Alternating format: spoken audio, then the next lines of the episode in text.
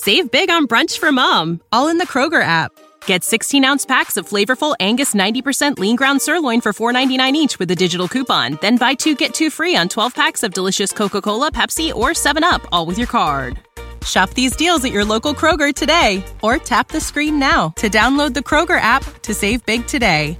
Kroger, fresh for everyone. Prices and product availability subject to change. Restrictions apply. See site for details. Retrouvez toutes vos émissions en live ou en replay et toute l'info secteur par secteur. L'application BFM Business, tout BFM Business avec vous. BFM Business présente Tech Co, le grand live du numérique avec Frédéric Simotel.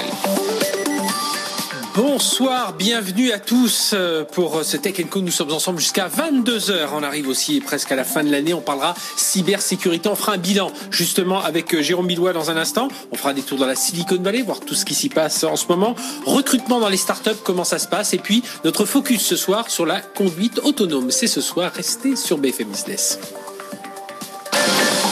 BFM Business, les news de la tech. Voilà, et les news de la tech, tout ce qui s'est passé aujourd'hui et ce qui s'est passé ces dernières 24 heures. Et justement, il y a tout juste 24 heures, c'était une bombe lâchée par Elon Musk. Euh, c'était euh, voilà pour sur la suite à la rumeur d'une future Apple Car. Eh bien, Elon Musk s'est lâché d'un petit tweet. Il a affirmé s'être rapproché d'Apple il y a quelques années pour négocier une vente de Tesla.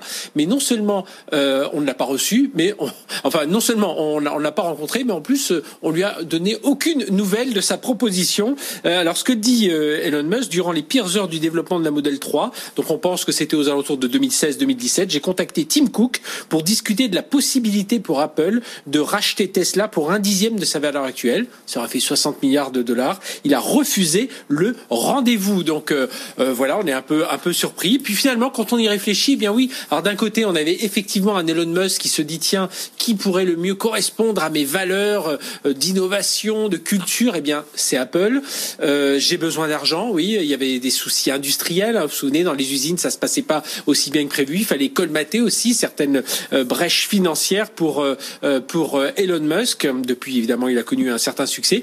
Mais côté Apple, pourquoi ne pas avoir donné suite à tout ça? Bien, on imagine que Tim Cook. Alors déjà, c'était le projet Titan hein, de cette Apple Car qui était en plein lancement. On était en 2016-2017, donc on y croyait fort. Il faut savoir qu'à l'époque aussi, il y avait une certaine un certain flottement dans la, la gouvernance aussi hein, autour de, du projet Est-ce qu'il fallait aller uniquement vers une plateforme logicielle ou est-ce qu'il fallait avoir une, voiture beaucoup plus globale avec le système d'autoconduite? Donc il y avait beaucoup de, discours, enfin beaucoup de, euh, discours, oui, euh, euh divergents chez, Apple et j'imagine que Tim Cook, ne se voyait pas non plus rajouter un Elon Musk avec des process industriels qui ne sont pas les mêmes que, ceux d'Apple. Donc on, comprend un peu mieux et, et ça, ça a dû se jouer plutôt en termes de management aussi. Imaginez, Elon Musk qui reste chez, chez Apple, Tesla, c'est un chien dans un jeu de quilles. Et, et, voilà, alors que Tim Cook aime bien les, euh, même s'ils viennent d'autres entreprises, il aime bien qu'on adhère tout de suite à la culture Apple, qu'on rentre dans le rang. Ça n'allait pas être le cas d'Elon Musk. Et puis tiens, peut-être que Tim Cook voyait aussi euh, une concurrence à venir. Si Elon Musk était dans la, euh, dans la, le loup dans la bergerie, il aurait peut-être pu, pourquoi pas, lui prendre son poste deux, trois ans plus tard, lorsqu'on reprochait à, à Apple justement de moins innover. En tout cas, voilà, ça nous a bien euh, étonné euh, hier soir, euh, quoi qu'ici on en avait souvent parlé hein, de ce, cette possibilité de rapprochement. Autre sujet qui nous a intéressé, c'est Palantir qui rejoint Gaia X.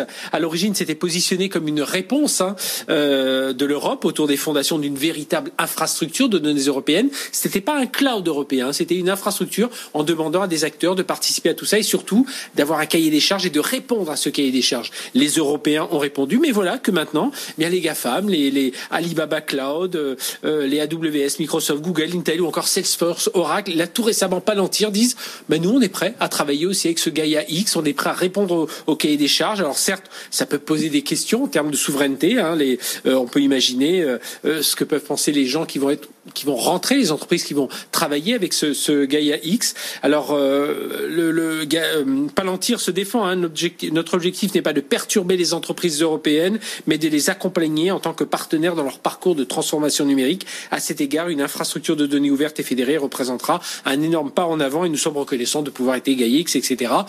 Voilà. Alors, ce qu'il faut voir, je pense, de tout cela, c'est pas le côté négatif, c'est surtout le côté positif. Hein, c'est de se dire que ces acteurs, qu'ils soient chinois, qu'ils soient américains, qu'ils soient un peu controversés, eh bien, au final, ils vont se ranger au cadre, aux normes, au cahier des charges de Gaia X c'est peut-être ce qu'on peut souhaiter de mieux. Hein. Donc on va suivre ça de près.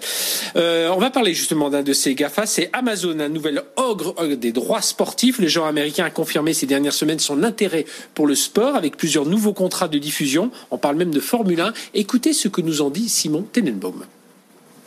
Ce serait la première incursion du géant américain dans le sport automobile. Le patron de la F1 a confirmé des discussions avec Amazon au moment où l'organisateur des Grands Prix cherche à compenser les pertes liées à la pandémie. En France, les droits de la Formule 1 sont détenus par Canal+, jusqu'en 2022. Amazon, qui se distingue des autres GAFA par son appétit pour le sport, il diffuse des matchs de Première Ligue en Angleterre, de Ligue des Champions en Allemagne, il vient d'en acheter en Italie. Le groupe diffusera dès l'an prochain une partie de Roland Roland en France, il s'intéresse au rugby, au football américain et vient de faire sa première incursion en Inde en misant sur le cricket. Néanmoins, Amazon ne dépense pas sans compter. Avec des tickets d'environ 100 millions d'euros, sa stratégie n'est pas de devenir une chaîne sportive, mais d'attirer des abonnés Prime au sein d'une offre globale. Voilà pourquoi, pour l'heure, la plateforme n'apparaît pas comme une alternative crédible pour le foot français après les déboires de Mediapro. Oui, pourtant, euh, on sait hein, que le foot français cherche à tout prix, euh, peut-être un Canal+, mais il cherche aussi d'autres débouchés, pourquoi pas C'est GAFA. En tout cas, pour le foot, ça n'a pas l'air d'être le cas, ce que nous en dit Simon Tenenbaum. Tiens, on va parler de cybersécurité, on en reparlera euh, d'ailleurs avec Jérôme Millois dans un instant. Microsoft et McAfee qui prennent la tête d'une task force pour lutter contre les ransomware. Hein, 19 entreprises de sécurité et technologiques. Euh, c'est la Ransomware Task Force. donc derrière, on a des membres de la cyber Alliance, des industriels de la cybersécurité, des cabinets d'avocats. L'idée de rassembler tous ces acteurs autour d'une certaine collaboration, de partage de témoignages, mais aussi de pourquoi pas euh, créer une sorte de, norme, hein, d'établir des standards dans cette lutte contre les, euh, les ransomware, évaluer les solutions existantes, identifier les lacunes, créer une feuille de route euh, compilant les objectifs concrets, les jalons exploitables pour les décideurs et puis l'objectif final, évidemment, c'est de développer un cadre standardisé hein, de réponse au rançongiciel commun à toute l'industrie de la cybersécurité qui couvrirait tout le panorama le plus complet possible. Donc on va suivre ça de près, cette alliance face au ransomware. Et puis on parle d'Intel avec Grégory Volokin, hein, président de Mescart Financial Service à, New York. Il était au micro de Guillaume Sommerer tout à l'heure pour nous dire pourquoi Intel va mal. Intel, ça va pas du tout. Alors qu'est-ce qui va pas chez Intel? Bah, Tout simplement, en fait, c'est que euh, la concurrence de tous les côtés euh, a terriblement, terriblement progressé euh, de la part d'un Advanced Micro Device, par exemple, euh, de la part d'un Nvidia sur tous les semi-conducteurs pour le jeu, et euh, maintenant même de la part d'un Amazon, d'un Microsoft qui annonce euh, des nouvelles puces, des nouveaux semi-conducteurs. Et qu'est-ce qui est à risque? C'est la position dominante des microprocesseurs de Intel dans les serveurs. Alors, les microprocesseurs pour les serveurs, c'est des produits extrêmement chers avec des très très grosses marges. Euh, le nouveau microprocesseur, c'est le X86 pour euh, Intel. Et tout d'un coup, il se retrouve face à une compétition qui n'existait pas du tout il y a quelques années. Donc, euh, Intel, c'est, je dirais, pas forcément une compagnie qui va disparaître, ça certainement pas, mais c'est un peu un, géant au pied d'argile qui se fait assaillir de tous les côtés sur tous ses produits, qui a manqué le virage du, téléphone mobile et, portable, euh, et ça va être très difficile, je pense, pour Intel de trouver un second souffle. Donc, investissez dans la technologie aux États-Unis, dans des compagnies beaucoup plus porteuses sur euh, les prochains mois et les prochaines années. Pour le moment, Intel aura tout à prouver qu'ils peuvent retrouver les beaux jours qu'ils avaient connus pendant, pendant très longtemps. Voilà l'analyse de Grégory, de Golokin, président de Mescart Financial Services sur Intel et sa santé un peu vacillante en ce moment. Euh, autre sujet, tiens, après, c'est Telegram, cette messagerie qui annonce l'arrivée de nouveaux services payants, payants après l'échec de sa levée de fonds et son projet de monnaie virtuelle. Alors, il y aura à la fois une plateforme publicitaire. Hein. Pavel Durov, qui est l'un des patrons de Telegram, a noté que certaines chaînes Telegram, qui s'apparentent plutôt à des blogs ou à fil Twitter, c'était suivi par des millions de personnes. Il y avait de la publicité. Ben là, il s'est dit, on va désormais introduire notre propre plateforme publicitaire pour ce type d'annonce et rétribuer ceux qui gèrent les chaînes en question. Alors, il précise que toutes les fonctionnalités actuellement gratuites le resteront et que le service de messagerie restera sans publicité. Et puis, pour le, les nouveaux services payants, eh bien, Telegram va proposer à des utilisateurs premium tels que les entreprises bah, d'utiliser Telegram à des fins professionnelles. Allez, on termine en parlant des jeux en ligne. C'est l'explosion des jeux en ligne. Isabelle Falque-Pierrotin, ancienne présidente de la CNIL, aujourd'hui présidente de l'Autorité nationale des jeux, était l'invitée du grand journal de l'écho avec Elvis Chevrillon. Les jeux en ligne plus 25% au troisième trimestre on a effectivement assisté à une très forte croissance de ces deux segments, euh, paris hippique, paris sportive, loterie en ligne. De façon générale, en fait, effectivement, les personnes étaient à la maison. Les joueurs avaient probablement peu dépensé aussi mhm. dans la période précédente, ah parce que dans le fond, tout était fermé. Donc, euh, ils ont reporté aussi sur le jeu une partie, une capacité de paiement. Et donc, effectivement, on a euh, des chiffres d'affaires du jeu en ligne qui est très important Plus euh, sur la période. Euh, sur les jeux en ligne au troisième trimestre 2020, quand même, ça fait c'est gigantesque.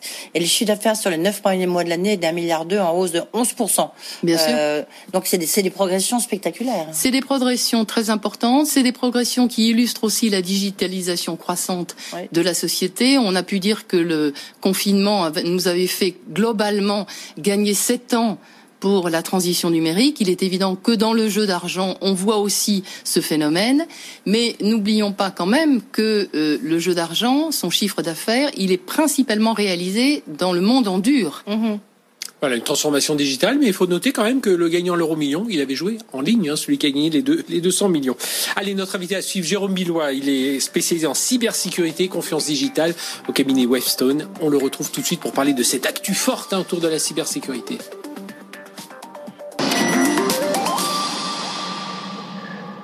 Chaque jour, la rédaction de BFM Business est au service de la reprise économique et donne la parole à tous les entrepreneurs innovants, des artisans aux grands patrons. La France repart, s'informe et s'exprime sur BFM Business, le premier média radio, télé et digital dédié à l'économie. Save big on brunch for mom, all in the Kroger app. Get 16 ounce packs of flavorful Angus 90% lean ground sirloin for $4.99 each with a digital coupon. Then buy two get two free on 12 packs of delicious Coca Cola, Pepsi, or 7UP, all with your card. Shop these deals at your local Kroger today or tap the screen now to download the Kroger app to save big today. Kroger, fresh for everyone. Prices and product availability subject to change. Restrictions apply. See site for details.